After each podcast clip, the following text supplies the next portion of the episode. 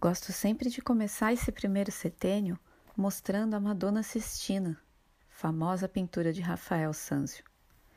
Em torno dela existia uma lenda de que o próprio Rafael recebeu uma visão celestial que lhe permitiu apresentar a sua obra divina de Madonna.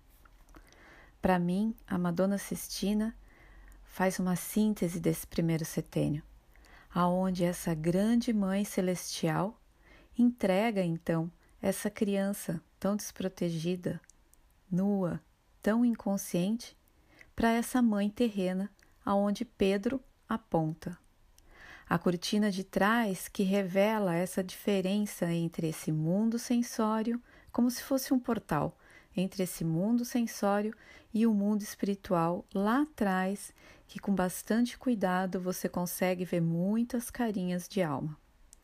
Para mim, essa pintura traz no coração a imagem síntese desse primeiro setênio, a de que o mundo é bom.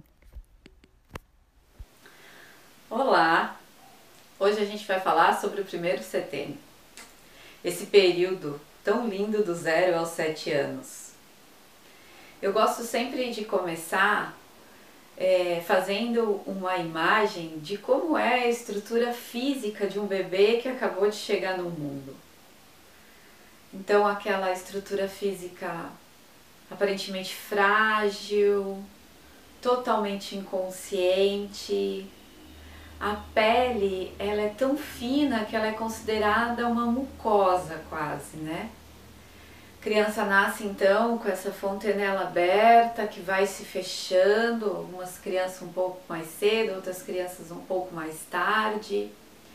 É, eu me lembro de quando eu ia pegar o meu filho, os meus filhos, né, para amamentar no meio da noite, eles eram bebezinhos, era aquela é, aquela corporalidade tão molinha, parecia moldável, né? Às vezes eu tinha a impressão de que eu estava tirando um pãozinho quentinho do forno, assim. Então a criança, ela chega a esse mundo entregue, né, por essa grande mãe cósmica para essa nossa mãe terrena, para esse ambiente terreno que então vai nos receber. A criança, quando ela chega, é, quando nós, né, cada um de nós, quando a nossa individualidade chegou aqui na Terra, ela chega completamente inconsciente e totalmente dependente desse ninho que vai recebê-la. E se a gente olha a imagem de uma criança que é totalmente inconsciente, que ela tem todos os sentidos abertos para o mundo, inclusive da pele, a gente consegue perceber que a criança é uma grande esponja daquilo que a rodeia. Do 0 aos 7 anos, a criança está desenvolvendo o sistema neurosensorial central e o sistema neurosensorial periférico. Então a gente já consegue mais ou menos imaginar que o sistema neurosensorial central tem a sua casa aqui e o sistema neurosensorial periférico tem a casa em toda a pele, ou seja, em todo o corpo. Então, do 0 aos 7 anos é como que é como não a criança sente que esse mundo que a rodeia simplesmente a invade e de uma maneira totalmente inconsciente. Nós não lembramos depois. As nossas lembranças elas vêm aproximadamente próximo dos três anos, são as mais antigas lembranças que a gente tem. Então tudo isso que a criança vivencia nesse primeiro ninho que a recebeu, ele fica como que impresso, né? É, nas memórias dessa criança que não são essas memórias conscientes. Então é muito interessante né, quando a gente vê essa imagem e se dá conta de que existem sentimentos e sensações que nós carregamos conosco que pode ser que a gente nunca lembre a origem delas. A criança do zero aos sete anos, é como se ela vivenciasse o mundo. Eu gosto de trazer essa imagem de duas formas: através das, é, dos processos frios e dos processos quentes. A gente pode dizer que processos frios são esses processos que fazem com que a criança cada vez mais se sinta menos à vontade de estar dentro dessa corporalidade física, então que ela está encontrando agora, né? E quais são esses processos? Quais são as coisas que podem causar nessa criança esse mal-estar? Né?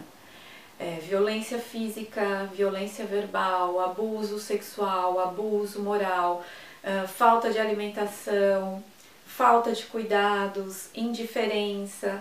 E o que pode fazer com que a criança vivencie esse mundo, essa primeira casa que ela recebeu, como um lugar bom de se estar. Então, amor, afeto, é, o toque físico, amoroso é muito importante para que a criança consiga perceber qual é o limite que ela tem, é, carinho, cuidados físicos, uma boa alimentação, cuidado com a temperatura. Tudo isso faz com que a criança sinta que esta primeira casa que ela recebeu é um lugar bom de se estar. Do zero aos sete anos, a criança também ela consegue adquirir três é, faculdades importantíssimas. A primeira delas é quando a criança ela se verticaliza, vai contra as forças da gravidade e consegue sustentar essa faculdade do estar ereto, que é uma condição exclusivamente humana, poder estar ereto 100% do tempo, que é a faculdade do andar. Andar é se separar pela primeira vez do mundo e dela, que é uma coisa só, e conquistar o espaço. É muito mais do que simplesmente andar. Né? É se verticalizar contra essa força da gravidade, se colocar numa posição humana e conquistar pela primeira vez o seu espaço. É, a segunda faculdade que essa criança consegue adquirir é a faculdade da fala. Quem já foi num país onde não fala a língua consegue perceber claramente o que acontece. Você consegue se comunicar através de gestos, pedir as coisas através de mímica, mas a fala, a faculdade da fala, nos dá a possibilidade da troca. A conversa, ela nada mais é do que uma troca.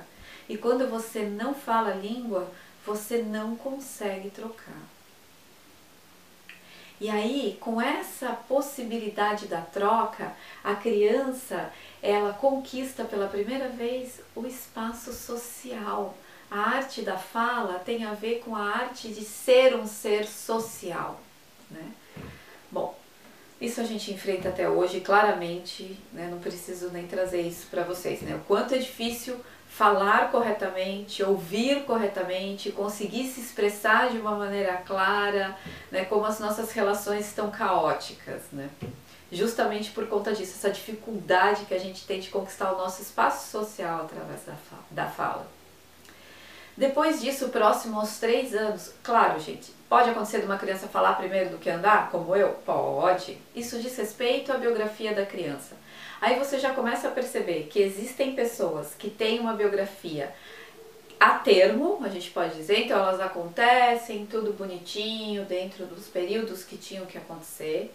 Existem crianças ou pessoas que têm uma biografia mais adiantada, que é o meu caso, eu tive lembranças muito cedo, minha menarca foi muito cedo, eu aprendi a ler muito antes, então sou uma pessoa muito mais acordada para esse mundo.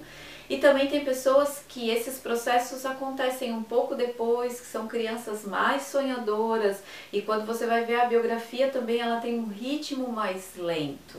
Né? Isso diz respeito à individualidade de cada um, não tem certo nem errado. Voltando, próximo aos três anos, a criança conquista pela primeira vez a faculdade do pensar. Gente, Conquistar a faculdade do pensar, que é conectar pontos, esse primeiro pensar que a criança fala, é conquistar o infinito, porque é uma das grandes tarefas do ser humano é conquistar essa liberdade no âmbito do pensar, esse pensamento que é livre para mudar a todo momento, que essas conexões, ter o pensamento, a gente pode dizer, solto, né? É, um pensamento flexível.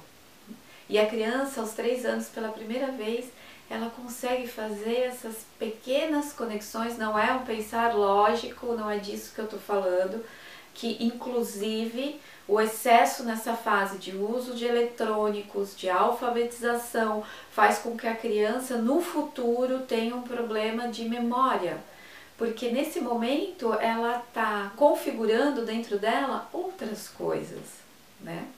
Por isso é importante, inclusive, que nessa fase a criança possa se exercitar no jardim, possa ter contato com a natureza, possa subir em árvore, porque isso tudo vai fazer com que a criança tenha uma memória no futuro mais robusta e que a vitalidade dela não seja gasta em coisas que hoje são muito desvitalizantes, como os eletrônicos, como o excesso de, de atividades, sejam cognitivas ou físicas, toda essa agenda pesada que a criança tem.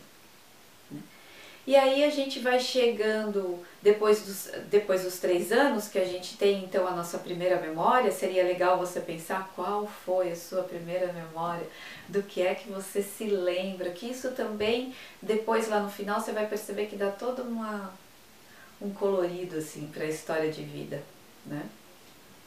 A gente vai chegando perto dos sete anos, né? Essa fase onde a criança ela deixa de ser esse bebê totalmente dependente para então começar a criar forças que vão emancipá-la para ela dar um passo que é conhecer o mundo além da família, que é esse núcleo familiar que nós estamos inseridos e que até os sete anos, do zero até os sete anos, eles são praticamente o nosso mundo.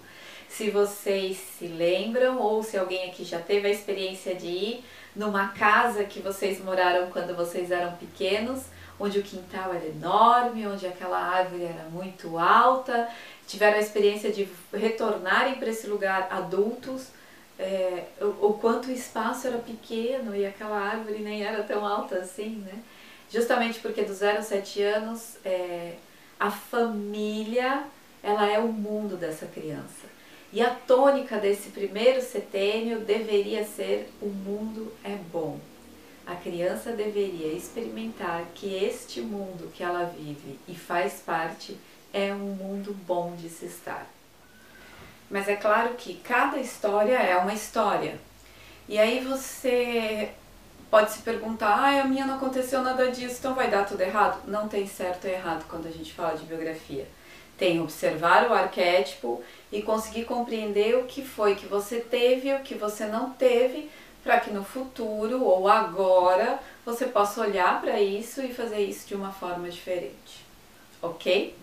De qualquer forma, sempre aconselho procure um trabalho biográfico, um aconselhador biográfico que ele vai poder explorar isso com você de uma forma super legal e tirar todas as suas dúvidas. Isso aqui é só para a gente ter um gostinho mesmo, mais ou menos, de como é esse trabalho e o que, que a gente fala quando a gente fala de biografia. Então depois eu vou trazer segundo setênio, terceiro setênio, quarto setênio, a gente vai se vendo aí durante as semanas, eu vou trazendo outras crises que acontecem durante a biografia e a gente vai se encontrando. Obrigada, um beijo!